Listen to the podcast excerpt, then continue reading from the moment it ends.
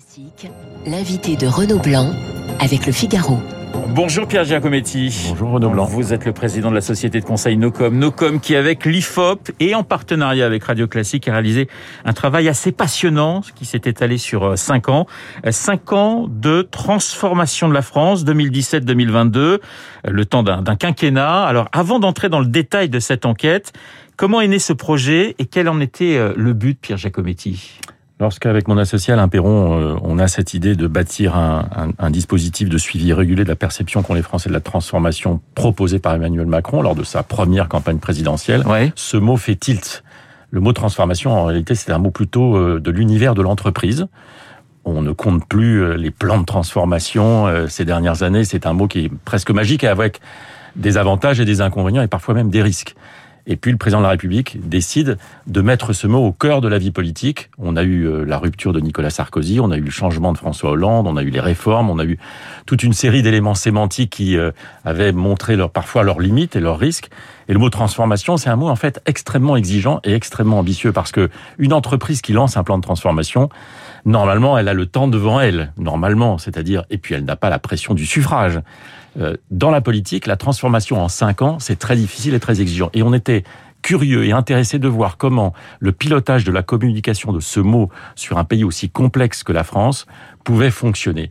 Et on a vu effectivement, dès la première vague d'enquête en juin 2017, on a vu euh, à quel point il y avait déjà des signaux d'alerte assez importants sur l'absence de compréhension et de lisibilité du projet de transformation proposé par un candidat qui avait réussi une campagne exceptionnelle et avait réussi à faire irruption dans la vie politique, mais avec un mot qui était déjà qui soumis fait peur, à beaucoup de pression, qui fait peur qui en fait quelque peur. sorte, qui est à la fois excitant, j'allais dire, et, et, et, qui fait terriblement peur aux Français. Il y a Oui, un mélange comme, des deux. Et comme dans les entreprises, à l'échelle d'un pays peut-être encore un peu plus, parce que la pression est peut-être beaucoup plus forte, la pression médiatique notamment, il faut un récit de transformation pour un président de la République. Le sentiment qu'on a eu au, tout, au cours de toutes ces années, en observant la réaction des Français, c'est qu'ils étaient dans une espèce de quête euh, un peu sans, sans résultat de recherche d'un récit et d'une explication et d'un éclairage sur la transformation du pays. Et c'est probablement dans les résultats de cette dernière vague réalisée à trois mois de la présidentielle peut-être la première clé d'explication du déficit de confiance que les Français ont dans ce projet aujourd'hui. Transformation de nos vies voulues ou imposées. Premier élément de réponse, nos vies ont été transformées depuis la crise du Covid depuis deux ans. Vous posez cette question, pensez-vous que cette crise sanitaire va transformer votre vie dans les années qui viennent? On était à 63% euh, en juin 2020, donc au début, on va dire, de, de la, la, crise, sanitaire, 67% ouais. aujourd'hui. Et cette transformation, elle est plutôt vécue comme une transformation négative pour euh, une majorité des Français. Quand on pose cette question sur la dimension positive ou négative des transformations consécutives à la crise sanitaire en juin, après la première vague, après le premier confinement, les Français sont plutôt majoritairement optimistes sur l'idée que finalement tout cela va changer les choses, peut-être de, de manière positive. Deux ans après ou presque, c'est plutôt la dimension nettement négative qui l'emporte. On a l'impression que la durée de la crise, la succession de vagues épidémiques a généré du pessimisme dans l'opinion.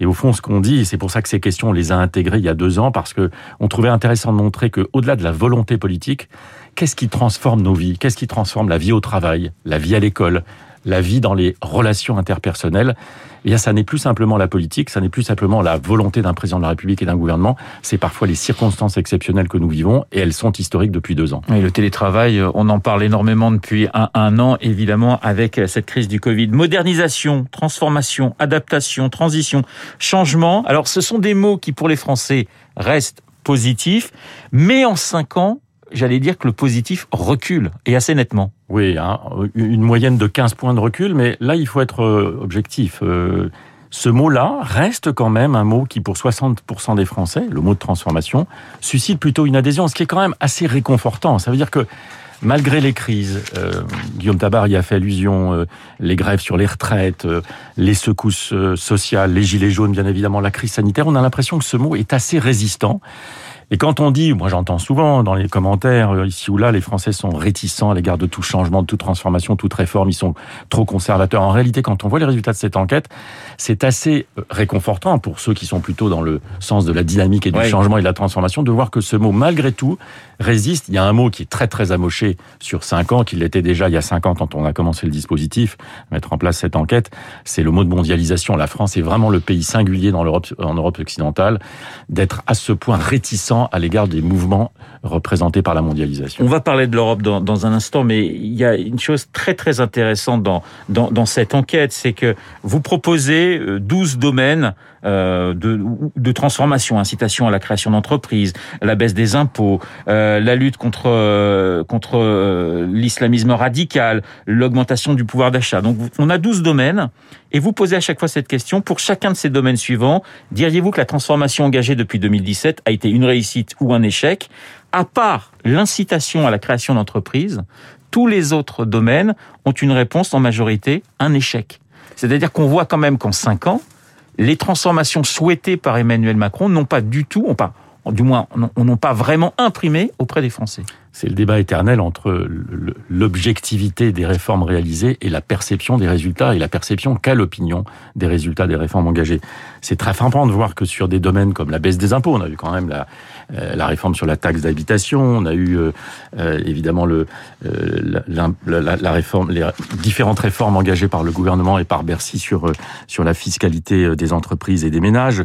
On, on, a eu sur la transition écologique un certain nombre d'avancées, en tout cas engagées par la, la présidence Macron, et on est frappé de voir à quel point le résultat n'est pas là et n'est pas perçu. Ce qui prouve bien que, au-delà de la réalisation, au-delà de l'exécution, il y a une question de lecture et de compréhension et de mémorisation de ce qui a été dit. Et ça pose donc le problème central du récit de transformation et des preuves apportées à la transformation voulue par le président. Pierre Giacometti, les transformations, il y a celles qui rassemblent et puis il y a celles qui, qui divisent. Euh, on, voit une, vraie fracture en France sur euh, euh le modèle, par exemple, la division de la dette. On, voit bien que la France est coupée en deux sur cette question faut-il ou pas s'attaquer à la dette, transformer finalement notre modèle économique. On voit des vraies fractures dans la société française, des fossés entre, j'allais dire, entre deux camps presque. Dans l'enquête qui est d'ailleurs disponible sur le, site, dans l'intégralité de ses résultats sur le site de Nocom, nocom.com pour ceux que ça intéresse, il y a une dizaine de débats qu'on a essayé d'accompagner tout au long de ces cinq ans pour essayer de comprendre un petit peu comment l'opinion a évolué sur des débats de fond, malgré les vicissitudes de la conjoncture. Et moi, je suis très frappé de voir que, malgré toutes ces crises, et le, le quinquennat a été particulièrement secoué, il y a des espèces de tendances de fond. Vous y avez fait allusion sur la dette, vous avez fait allusion sur le rôle de l'État.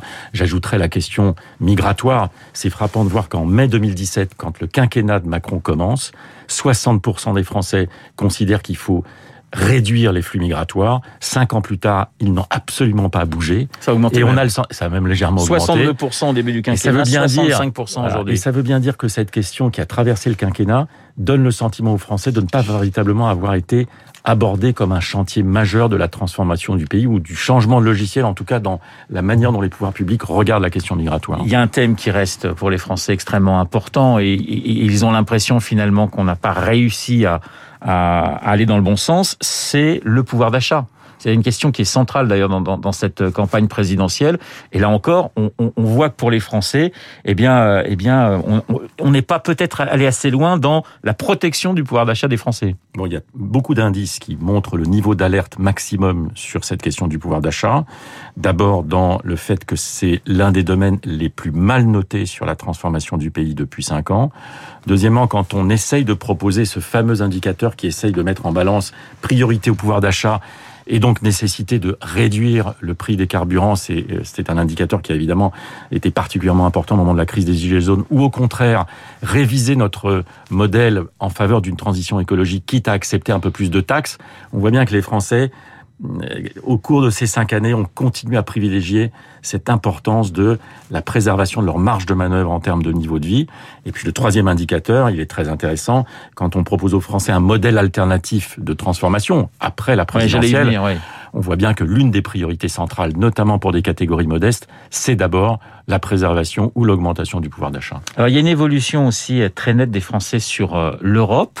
C'est même un, un, renversement de, de, tendance assez assez incroyable. Euh, dans les années qui viennent, la transformation de la France que vous souhaitez, c'est d'abord un pays qui va soutenir clairement l'Europe. C'était 56% au moment où Emmanuel Macron devient président de la République. C'est aujourd'hui 45% c'est-à-dire qu'on a une perte de 10 points et un pays qui doit soutenir moins d'Europe, 44% en 2017, 55% aujourd'hui. Bon, ça c'est c'est évidemment le complément euh, très significatif de, du déficit de récit sur la transformation de la France, Qui en France peut prétendre aujourd'hui expliquer aux Français de manière claire quel est le projet de transformation de l'Europe pour les dix années qui viennent? Le président de la République s'y est essayé dans une période de son quinquennat. Il va probablement y revenir tout au long de la présidence française. Mais on est frappé de voir qu'à chaque fois, ce qui bute face à la résistance d'opinion sur cette question de l'Europe, c'est le passage du message ce qui est bon pour la France ce qui est bon pour l'Europe est bon pour la France, mais il manque la fin de l'équation, la fin du récit. Ce qui est bon pour l'Europe est bon pour la France est bon pour les Français. Cette dernière partie-là, le récit de transformation, les Français ne l'ont pas compris. Et la dégradation que vous soulignez sur les deux dernières vagues du mois de juin dernier et de ces derniers jours, elle est, à mon avis, liée assez nettement au sentiment qu'ont les Français que l'Europe n'a pas joué son rôle de protection et de frontière, malgré le plan de relance, mal entendu, mal compris, tout au long de cette crise sanitaire. Et c'est vrai que le réflexe souverainiste, le réflexe qu'on a très présent aujourd'hui dans l'opinion française, il ressemble à ce qu'on voit dans d'autres pays européens, parfois même de manière beaucoup plus violente. Je pense notamment aux pays de l'Europe de l'Est. Pierre Giacometti, vous avez envoyé cette étude à, à, l'Élysée parce qu'il y a des choses très intéressantes pour le président. Ça, c'est dur en fait pour euh, pour Emmanuel Macron et son gouvernement, puisqu'on voit bien que les, la perception, en tout cas des Français, c'est que les choses n'ont pas assez bougé, ou si elles ont bougé, elles n'ont pas bougé dans le bon sens. Et les thèmes finalement que développe Emmanuel Macron, je pense par exemple à l'Europe, on, on, voit bien qu'il y a j'allais presque dire un décalage entre la perception d'une majorité de Français et, celle du chef de l'État. En fait, cette enquête, elle est transmise à l'ensemble des états-majors politiques depuis juin 2017. Le premier d'entre eux, c'est évidemment l'état-major du président de la République qui a reçu ces résultats. J'ai le souvenir d'un premier invité que nous avions eu pour nous accompagner dans la lecture et l'interprétation. C'était à l'époque Gérald Darmanin en juin 2017, qui était ministre, tout jeune ministre du budget, et qui avait euh, lu avec intérêt les niveaux d'alerte déjà très présents dans cette période-là. Le niveau d'alerte essentiel de juin 2017, c'est une question posée par l'opinion française de manière majoritaire sur quelle est la dimension de justice et d'équité de ce projet de transformation, Monsieur le Président de la République? J'ai le sentiment que le fil rouge tout au long de ces cinq ans sur ce questionnement est toujours resté très présent pour une majorité de Français. Ce qui est intéressant, c'est de voir les, les, les, les, préoccupations de transformation euh, des électorats de droite et de gauche. On comprend peut-être mieux l'émiettement de la gauche aujourd'hui quand on voit euh, finalement que, que les thèmes souhaités dans ces transformations abordées à gauche sont extrêmement pluriels extrêmement divers. C'est-à-dire qu'entre les, les, socialistes et la France insoumise, on voit que les, les, priorités de transformation pour les électorats ne sont pas les mêmes. Pour la gauche, il y a une sorte de plural. Il y a un, une pluralité et une absence. C'est une vraie gauche plurielle hein, pour le coup. Hein. Gauche plurielle du point de vue de, des attitudes électorales. Oui, oui, oui.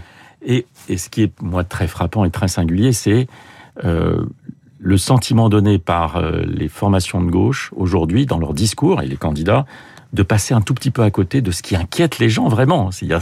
Et, le régalien, puisque c'est le sujet central dans les priorités et dans la, la somme des priorités pour l'alternance ou en tout cas euh, euh, l'alternative éventuelle au lendemain de l'élection présidentielle, on a le sentiment que les priorités régaliennes sont totalement ignorées ou sous-estimées et je pense que c'est probablement une des clés d'explication de la crise pour l'instant du potentiel électoral de la gauche. Dans les sondages, on, on, on voit, j'allais dire, presque les vases communicants entre Marine Le Pen, Éric Zemmour et à une moindre mesure Valérie Pécresse. Et c'est vrai que là encore, quand on voit les thèmes qui intéressent ces, euh, les électeurs, bah, ce sont les mêmes. La sécurité, l'immigration, l'islam. On retrouve ces trois thèmes chez Zemmour, chez Pécresse et chez Le Pen.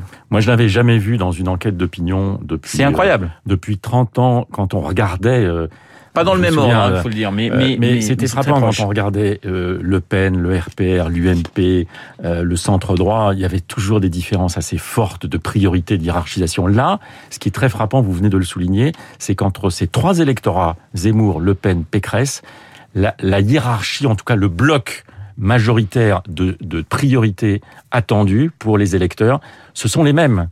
C'est assez intéressant de voir que, alors avec des niveaux d'intensité variables, parfois avec des petites différences d'ordre, mais on sent bien que le sujet de la reprise en main de ce qu'on qualifie parfois de du retour de l'autorité de l'État régalien est quelque chose qui est devenu très consensuel entre ces trois électorats. Et évidemment, c'est une clé importante dans la perspective du second tour de la présidentielle, quel que soit celui qui sera euh, qualifié au second tour. Alors la question, évidemment, et ce sera ma dernière question, il nous reste quelques secondes, la question identitaire progresse euh, très fortement. On a le sentiment, et ça sera ma conclusion, que les Français sont pas contre transformer, moderniser, changer, à condition de ne pas perdre ses repères en quelque sorte. Oui, ça c'est la dernière question de ce baromètre. C'est celle qui est probablement la plus symptomatique de, ces cinq années. Quand on commence à poser cette question il y a cinq ans, il y a une majorité, très nette majorité de Français qui sont qui disent oui à la transformation en profondeur pour l'adaptation. Petite minorité pour dire c'est d'abord la protection de l'identité de notre pays qui nous préoccupe. Cinq ans plus tard, c'est pas du 50-50, c'est une majorité de Français qui sont favorables à la deuxième option. C'est un corps très divisé. Ça prouve bien que ce pays aujourd'hui est, est, vraiment face à ces deux options et attend que le récit de transformation future, y compris si c'est le président de la République qui est réélu, euh, puisse véritablement tenir compte des deux dimensions qui peuvent apparaître contradictoires, mais dont on peut penser pour beaucoup de Français qu'elles sont conciliables. Merci Pierre Jacometti euh, d'avoir été ce matin mon invité, le président de la société de conseil Nocom, pour euh, nous présenter le tableau de bord de la transformation euh, de la France. C'est une enquête vraiment passionnante. Merci encore d'avoir été mon invité. Il est 8h30. Je voudrais juste vous signaler avant qu'on accueille Charles Bonner, eh bien que vous êtes de plus en plus nombreux à nous écouter. Nous avons gagné 140 000 nouveaux auditeurs par rapport à la vague précédente. Vous êtes désormais 1 million 100 000 à nous écouter euh, chaque jour. Merci, merci encore de votre fidélité. 8h30 dans un instant, Charles Bonner pour l'essentiel de la